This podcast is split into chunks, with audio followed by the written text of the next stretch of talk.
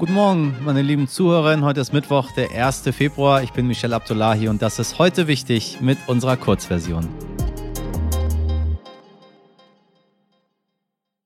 Zuerst das Wichtigste in aller Kürze.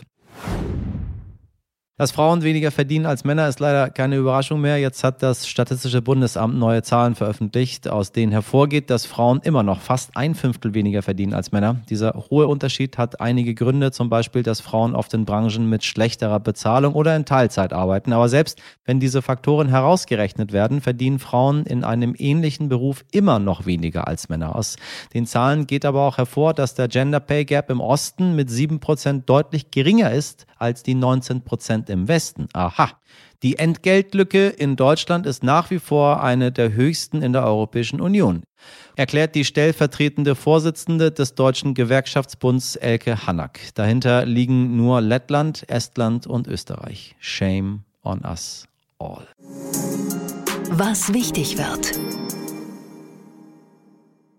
Der Januar ist vorbei und mit dem Beginn des Februars sind wir nicht nur dem lang ersehnten Frühling ein Stückchen näher gekommen, Wobei, wenn ich so ein bisschen rausgucke, haben wir eigentlich durchgehend Frühling in diesem Winter, sondern haben auch wieder einmal einige Änderungen, über die Sie Bescheid wissen sollten. Das Wichtigste zuerst, die Maskenpflicht im Fernverkehr wird zum 2. Februar eingestellt. Für den ÖPNV ist das Ganze, wie sollte es auch anders sein? in Föderalismus etwas komplexer gestaltet. Dort sind die Endtage der Maskenpflicht von den Bundesländern jeweils selbst festgelegt worden.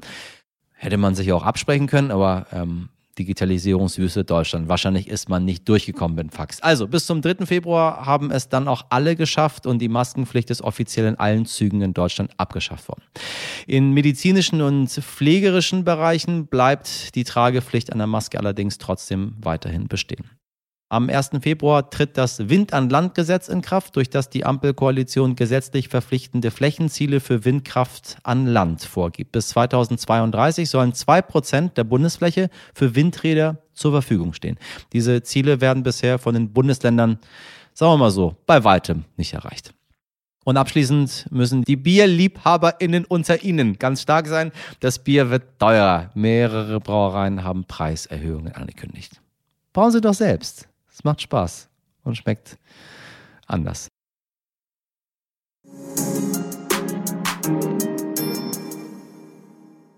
Die Holocaust-Überlebende Dieter Kraus ist 93 Jahre alt und lebt in Israel. Als sie letzte Woche bei uns in der Sendung zu Gast war, hat meine Kollegin Laura sie gefragt, was sie sich für die nächsten Jahre wünscht. Und Dieter Kraus hat geantwortet, dass mein Land demokratisch bleibt. Dieter Kraus musste auf die schlimmste Art und Weise erleben, was passiert, wenn die Demokratie eines Landes ausgehebelt wird. Wenn so jemand nun davor warnt, gibt einem das doch sehr zu denken. Wie berechtigt ist Ihre Sorge und was passiert da gerade in Israel?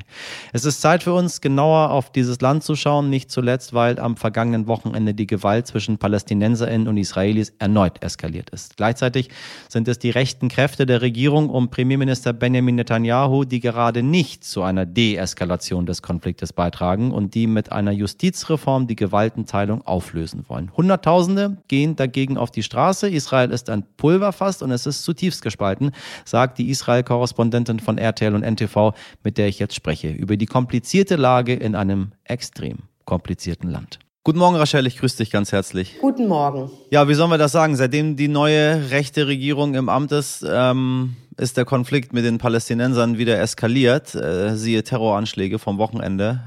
Setzt jetzt Netanyahu wieder auf volle Härte? Ähm, ich glaube, Netanyahu hat wenig Wahl in einer Regierungskoalition, wo extrem rechte Kräfte drin sind, wie der neue Polizeiminister ähm, zum Beispiel. Und ähm, der muss diese Regierung irgendwie zusammenhalten. Und ich glaube, er ist sogar noch der gemäßigtere in dieser Regierungskoalition. Oha. Und das ist jetzt halt für die Koalition irgendwie eine Bewährungsprobe, wie man durch diese neue äh, Welle der Gewalt kommt. Und was für Entscheidungen da vor allen Dingen getroffen werden. Ich meine, was er wieder eingeführt hat, ist die Sippenhaft. Das muss man ganz deutlich so sagen. Familien von Terroristen, die Terrorismus unterstützen, soll die Sozialhilfe gestrichen werden. Dann schärfere Waffengesetze und so weiter und so weiter. Wie kommt das beim Volk an?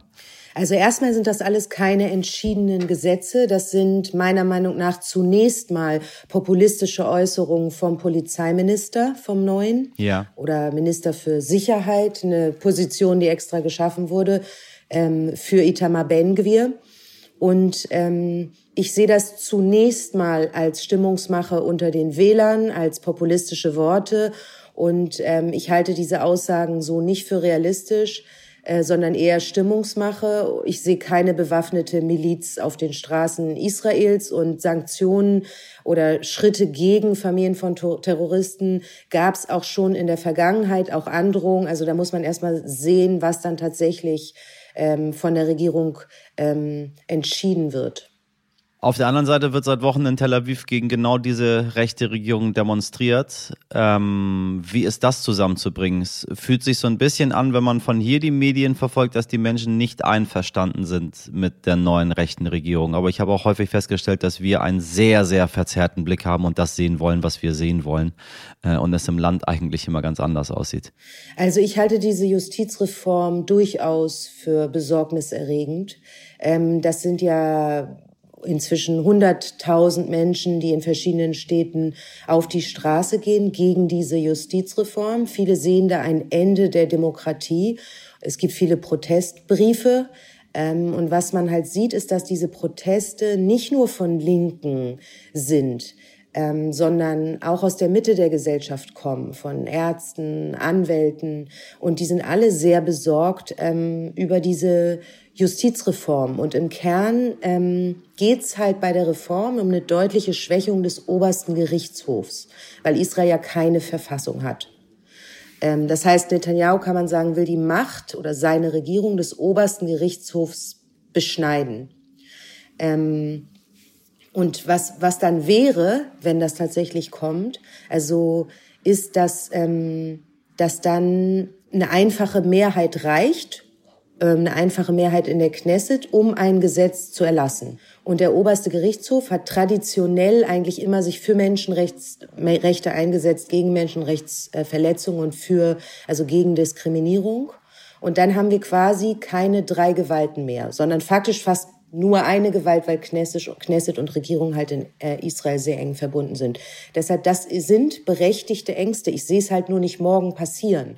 Und wie hängt das jetzt mit den Protesten zusammen oder mit der neuen Terrorwelle zusammen? Ein, es gibt ähm, Experten oder, oder Beobachter, die sagen, dass jetzt ähm, diese Justizreform schneller kommen könnte, weil man eben schneller Entscheidungen treffen möchte und deshalb diese Reform schneller durchbringt.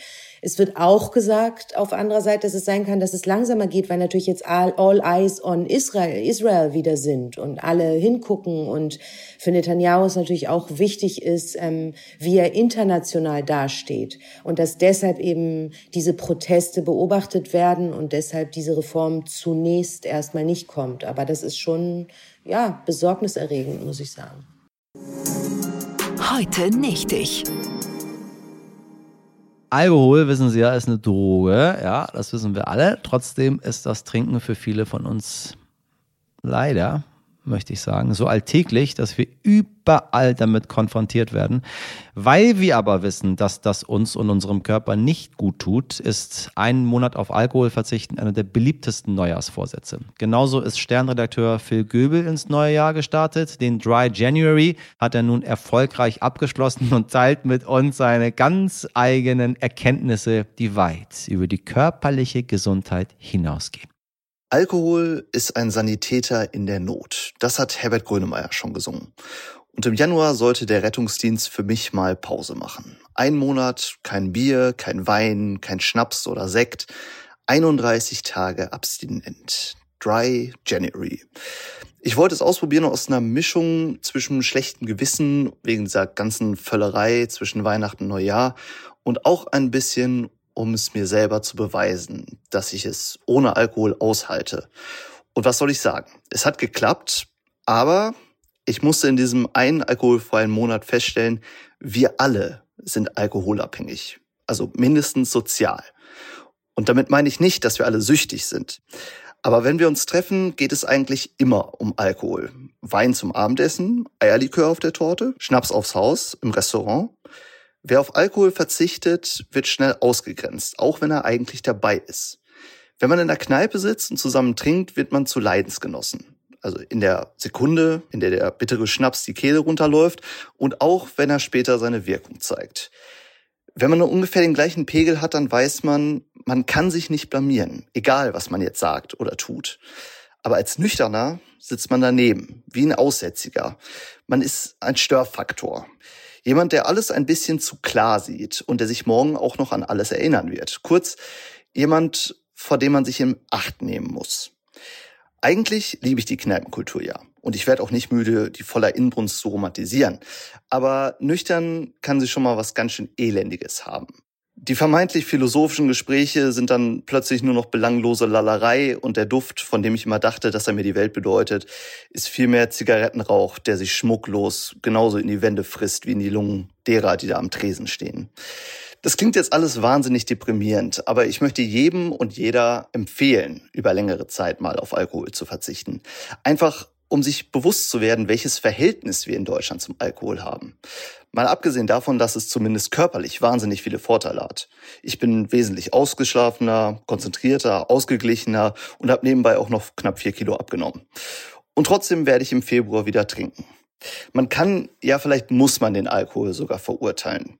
Aber leider macht er wahnsinnig viel Spaß. Genau deswegen trinken wir ihn ja alle. Alkohol ist ein Emotionsverstärker.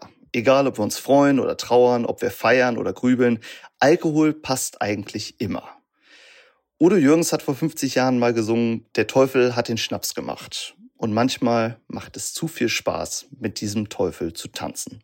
In diesem Sinne, zum Wohl. Lieben Dank für deine Meinung, Phil. Bei mir ist es im Ramadan immer so, wenn dann kein Alkohol äh, getrunken wird, dann denkt man sich auch, als ich jünger war, war es anders. Da habe ich die Leute ganz anders wahrgenommen. Heute denke ich mir, warum mache ich das?